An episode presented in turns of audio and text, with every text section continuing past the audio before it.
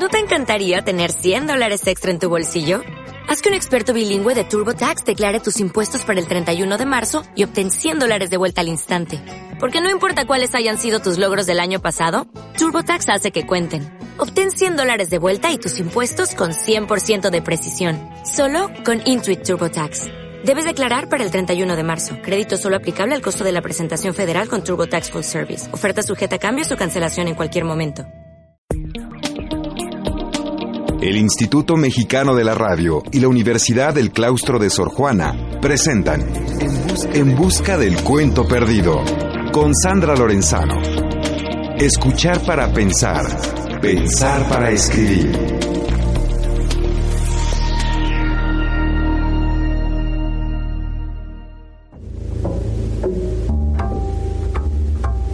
Había una vez... ¿Cómo sigue el cuento? ¿Dónde está? ¿Dónde se ha escondido? Los invito a que me acompañen una vez más a encontrar ese cuento que cada uno tiene guardado muy dentro de sí. Aquí buscaremos los caminos que nos lleven a encontrarlo. Hola a todos, bienvenidas y bienvenidos a En Busca del Cuento Perdido. Un programa que realizamos conjuntamente el Instituto Mexicano de la Radio y la Universidad del Claustro de Sor Juana. Gracias por acompañarnos en esta aventura de leer, escribir, soñar e imaginar juntos. En busca del cuento perdido. Se escucha a través de Horizonte 107.9 de FM en la Ciudad de México, en Radio Imer 540M en Comitán, Chiapas, en órbita 106.7 de FM en Ciudad Juárez, Chihuahua, en la popular 1350 AM de Cacahuatán, Chiapas, en Yucatán FM 92.9 en Mérida, Yucatán, y en el mundo entero por Radio México Internacional, una estación que se transmite por internet www.radiomexicointernacional.imer.gov.mx. También pueden escucharnos desde su computadora en www.horizonte.imer.gov.mx. Los teléfonos en cabina 5628-1736, 5628-1737 y Lada sin costo 01800-546-37. Correo electrónico en busca del cuento perdido arroba yahoo.com.mx. Twitter arroba Sandra Lorenzano. Facebook en busca del cuento perdido. Y recuerden que en el blog sandralorenzano.blogspot.com está el podcast con nuestros más de 130 programas para que puedan escucharlos cuando lo deseen. Allí simplemente tienen que entrar a la pestaña que tiene el título de programas. Hoy les propongo que hablemos del genial escritor y filósofo español Fernando Sabater y de su nuevo libro llamado Ética de Urgencia. Sabater acaba de estar en nuestro país, donde recibió el viernes pasado el Premio Internacional de Poesía y Ensayo Octavio Paz. La Fundación Octavio Paz, que entrega el galardón, destacó el hecho de que Sabater haya hecho de la filosofía una meditación cotidiana, incisiva, amable, puesta al servicio de los lectores a través del artículo periodístico y del ensayo breve. Pero, ¿quién es Fernando Sabater? Sin duda se trata del filósofo más leído en lengua castellana. Como él mismo lo dice, es un filósofo de compañía, así se llama él. Nada que ver con los filósofos académicos. Pero ¿qué les parece si les doy algunos datos biográficos?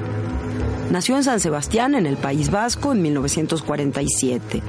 Desde muy joven mostró especial inquietud por las letras y por el pensamiento, revolucionando el panorama de la divulgación filosófica en Europa cuando publicó en 1972 dos ensayos, Nihilismo y Acción y La filosofía tachada. A partir del pensamiento de Nietzsche y de Cioran, se replantean las metodologías de la reflexión en ámbitos como la actividad periodística, teórica, pedagógica y literaria, todos campos en los que Sabater se ha dedicado a escribir y pensar. Cultiva diversas pasiones que compagina con el ejercicio de sus compromisos intelectuales y de su evolución como pensador. Su línea de pensamiento se ha catalogado como de un fuerte antiautoritarismo. Alterna allí sus preocupaciones críticas y estéticas con lo político, lo ético y lo social. En 1981 recibe el Premio Nacional de Literatura con el libro La tarea del héroe, el Premio Nacional en España, por supuesto. En este ensayo refleja su interés por liberar a la ética de los vínculos de la moral y establecerla como un evento abierto, con autonomía propia. Es un autor sumamente prolífico que ha ganado decenas de premios y ha escrito tanto novelas como textos dramáticos, centenares de artículos periodísticos y ensayos de divulgación, entre los que destaca el exitosísimo Ética para Amador, publicado en 1991. En cierto sentido, el libro, del que hoy leeremos un fragmento, Ética de Urgencia, es una suerte de continuación o revisión actual de la ética para Amador. También en esta nueva obra busca dialogar con adolescentes y jóvenes sobre las cuestiones morales que más les preocupan. Básicamente, el libro es el resultado de largas charlas sostenidas con los estudiantes en diversos colegios españoles.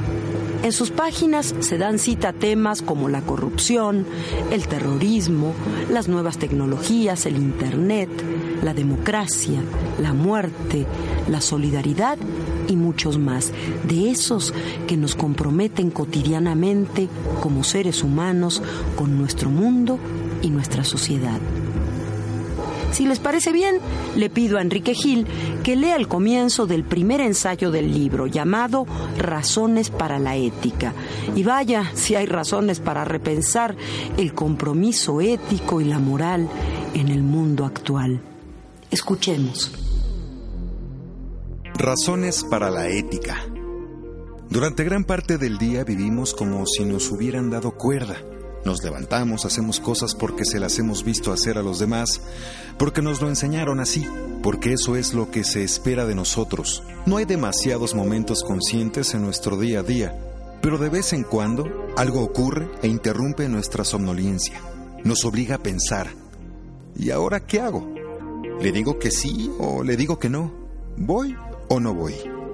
Estas preguntas señalan distintas opciones éticas, nos exigen una buena preparación mental, nos interpelan para que razonemos hasta alcanzar una respuesta deliberada. Tenemos que estar preparados para ser protagonistas de nuestra vida y no comparsas.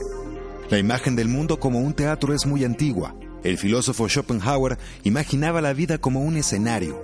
Cada uno de nosotros ve entre bambalinas cómo unos personajes hablan, lloran, gritan, luchan, se enfrentan y se asocian sobre las tablas. De pronto, sin previo aviso, una mano nos empuja y nos sorprendemos en el centro del escenario. Nos obligan a intervenir en una trama que no conocemos demasiado bien porque hemos llegado con la obra comenzada y tenemos que enterarnos a toda prisa de quiénes son los buenos y los malos. ¿De qué sería conveniente decir? ¿De cuál sería la acción correcta? Decimos nuestro monólogo y antes de enterarnos de cómo acabará todo, nos vuelven a empujar y nos sacan del escenario. Esta vez ni siquiera nos dejan quedarnos entre bambalinas. Pero no nos pongamos tétricos. No siempre tenemos un papel relevante en la obra. Podemos pasar días actuando como figurantes en escenas pensadas y escritas por otros. Pero hay veces que nos apetece ser protagonistas de nuestra vida y pensar en las razones por las que actuamos como actuamos. No se trata de vivir de manera muy original ni de hacer cosas muy extravagantes, sino de examinar los motivos por los que actuamos, nuestras metas y si deberíamos buscar objetivos mejores o cambiar la manera de proceder. La ética no nos interesa porque nos entregue un código o un conjunto de leyes que baste con aprender y cumplir para ser buenos y quedarnos descansados con nosotros mismos. Hay una película de los Monty Python en la que Moisés baja del Sinaí con tres tablas de la ley entre los brazos, se detiene ante su pueblo y les habla. Aquí os traigo los quince mandamientos.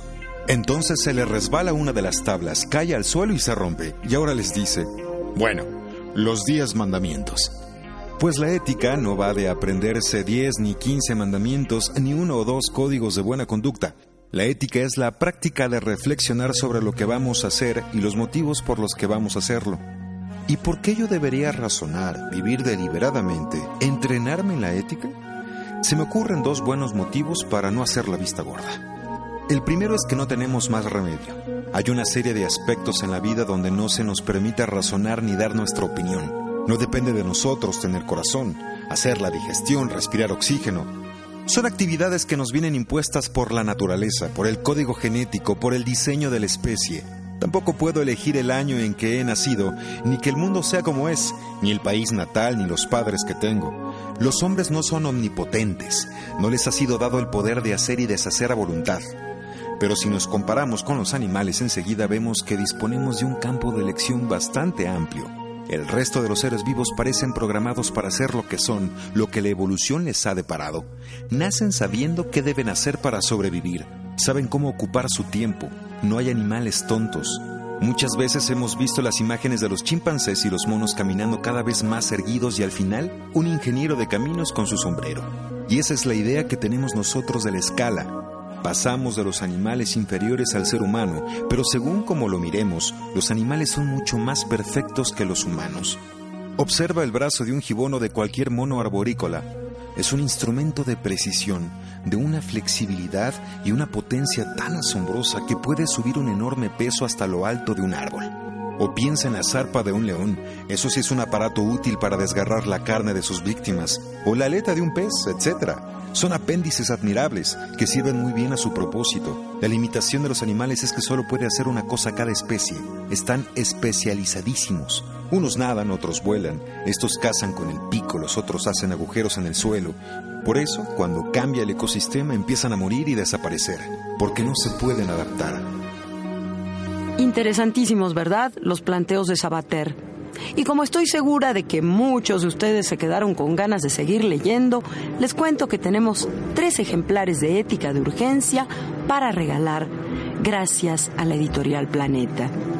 Serán, como siempre, para las primeras tres personas que se comuniquen con nosotros a los teléfonos 5628-1736, 5628-1737 y Lada sin costo 01800 500 4637. Aprovecho para felicitar a quienes ganaron los ejemplares de Salvador Elizondo que regalamos la semana pasada. Ellos fueron Hilda López Siria, Lucio Herrera y Rebeca Villalpando Gómez, los tres, esta vez, de la Ciudad de México. Felicidades a ellos y mil gracias a todos por haber llamado. Gracias por sumarse a este grupo de locos enamorados de la palabra literaria.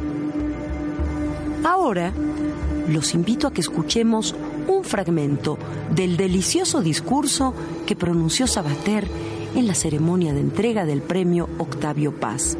Esto fue el viernes pasado, 19 de abril, en el aniversario número 15 de la muerte de nuestro gran poeta. Yo no sé por dónde empezar la cadena de agradecimientos eh, que tengo que hacer esta noche y que temo que voy a hacer de una manera excesivamente eh, emotiva y atropellada.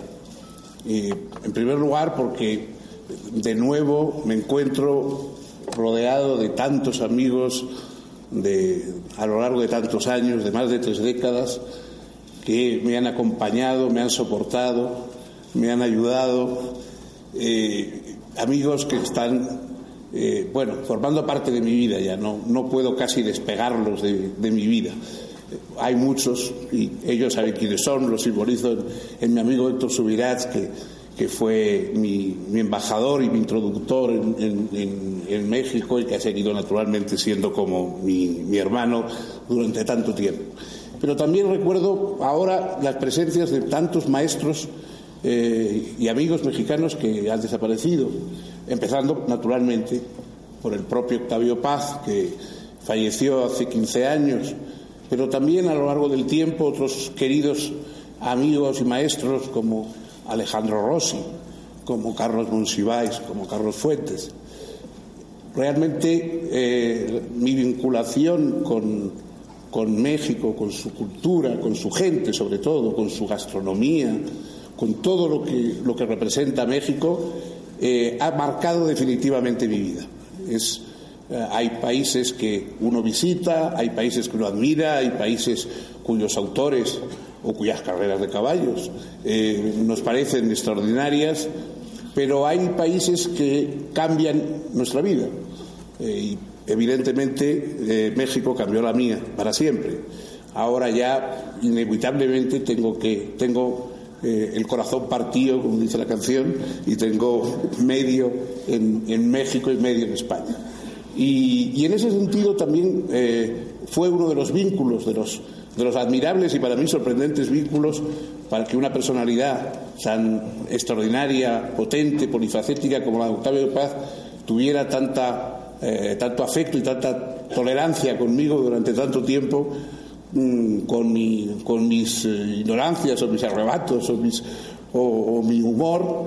Y, una de las cosas que yo creo, entre otras que nos unió, es que Octavio Paz tenía por España el mismo entusiasmo que yo tenía por México y, él se interesaba por, por, todo lo que ocurría en, en España desde la época de la, de la, guerra civil y de la República, eh, con tanta pasión como, como yo me he interesado a lo largo de los años por la, por la vida y todo lo que ocurría en México. Yo recuerdo una noche allí, la noche electoral, en que salió elegido Felipe González, presidente del país, eh, que, estaba Octavio entusiasmado siguiendo la, elección y participando con, un entusiasmo como si verdaderamente le fuera en ello eh, pues su propio su propia vida y su propio país. Bueno, yo creo que eso lo sentíamos los dos, intercambiábamos ese, ese entusiasmo y compartíamos ese entusiasmo y, otros muchos. El entusiasmo por, por una forma eh, refinada y sofisticada de la vida literaria que él representaba como nadie,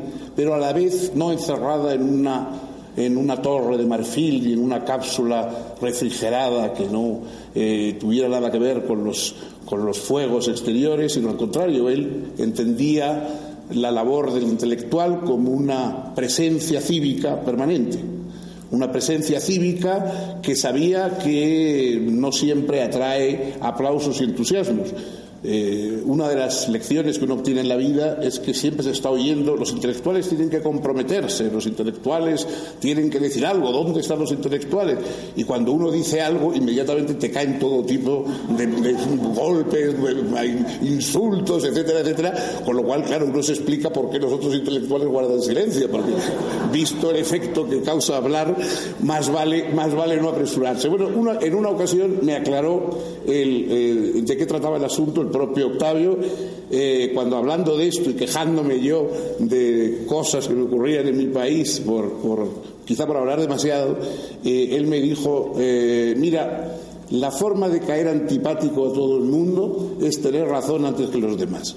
Y es verdad, es decir, eso evidentemente es una de las cosas que, con más razón o con menos, pero si uno dice algo que luego todo el mundo descubre que más o menos es así, nunca te lo perdonan. Es decir, perdonan mejor al que se equivocó con todos que al que acertó antes que los demás. Eso eh, puedo testimoniar que es una constante y ocurre siempre, y desde luego a Octavio Paz le ocurrió de una manera eh, extraordinaria. Hoy muchas de sus obras de sus ensayos, de sus obras sobre temas eh, sociales, políticos, etcétera, hay gente que cuando se los mencionas dices, bueno, eso es claro, eso es evidente y uno dice, bueno, es evidente quizá hoy, no evidente cuando se escribió en aquel momento, y ha llegado a ser evidente hoy gracias a que alguien lo escribió en ese momento y poco a poco esas verdades se fueron abriendo paso. Eh, yo mm, realmente de los premios literarios, pues en fin, los escritores, a nadie le amarga un dulce, como dicen en mi país, eh, pero yo con los premios literarios siempre recuerdo lo que decía Winston Churchill de las condecoraciones. Churchill decía que las condecoraciones no hay que pedirlas, no hay que rechazarlas y no hay que lucirlas. Eh, bueno, creo que es buena, buena táctica también con los premios literarios, pero en este caso este premio es evidentemente especial. Primero porque porque recuerda el verdadero premio Octavio Paz que yo tuve, que era la propia amistad de Octavio Paz. Ese fue eh, el premio que yo recibí, el premio que durante décadas, sorprendentemente, eh, recibí con una generosidad, con una continuidad y con, un estímulo permanente. Probablemente en momentos de desánimo, en momentos de, hastío, eh, pues una palabra de Octavio Paz, una carta, una broma, me sirvieron de, acicate y de tónico para continuar y por lo tanto ese fue el verdadero premio. Eh, este premio para mí es, por lo tanto, reflejo de ese otro premio que fue su amistad, pero también por venir de México y ser reflejo de ese otro gran premio que ha sido la amistad que yo he tenido con tantos mexicanos, con tantos escritores, maestros, gente de la calle, eh, con tanta gente que con, una hospitalidad y una generosidad extraordinaria me han tratado a lo largo de las décadas.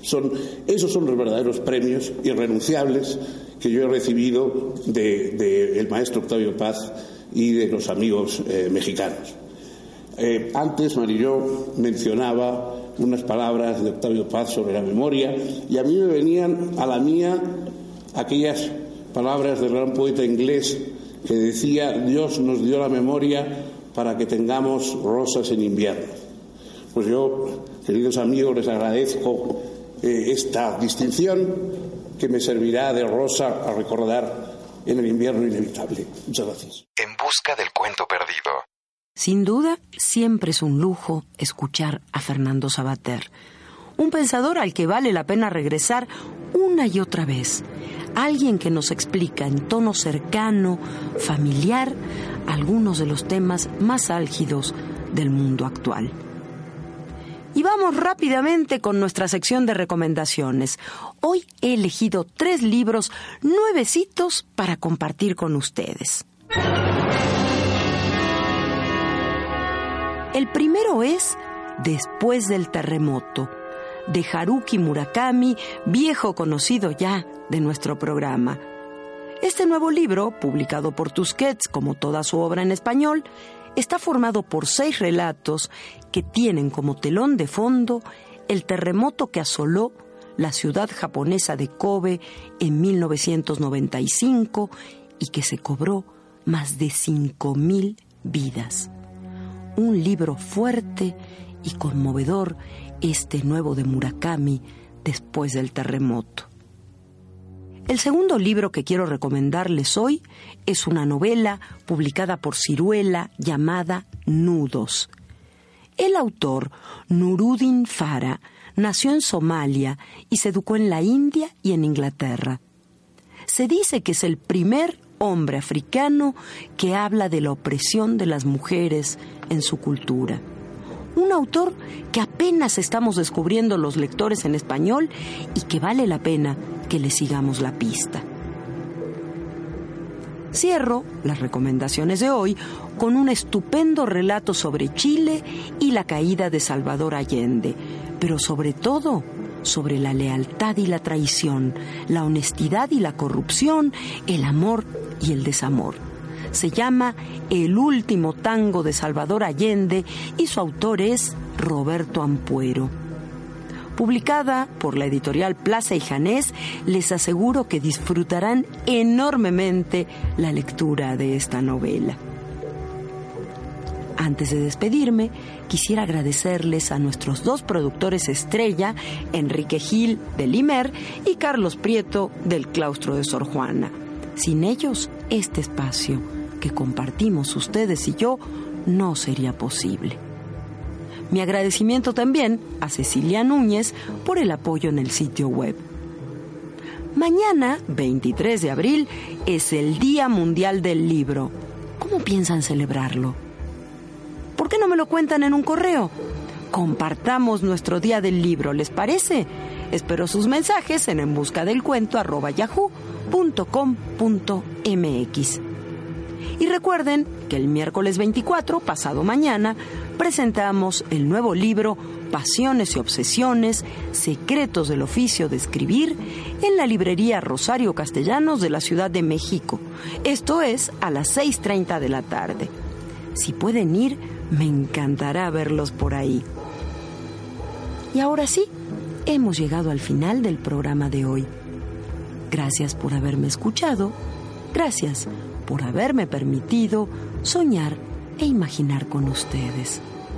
Soy Sandra Lorenzano y los espero nuevamente el próximo lunes a las 3 de la tarde para que sigamos buscando juntos esa historia que todos tenemos escondida muy dentro de nosotros mismos. Les propongo que nos vayamos escuchando a Oscar Peterson con su Bach Suite. Que la disfruten, a mí me encanta. Y colorín colorado, en busca del cuento perdido, es lo que ustedes han escuchado.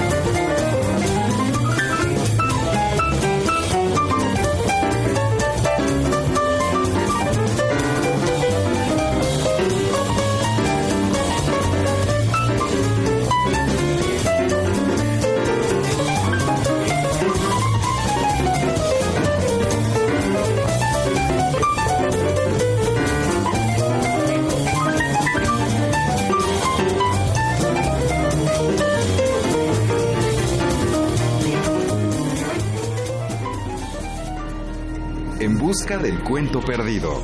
Con Sandra Lorenzano. Escuchar para pensar. Pensar para escribir. Una coproducción del Instituto Mexicano de la Radio y la Universidad del Claustro de Sor Juana. IMER, Radio Pública a su servicio.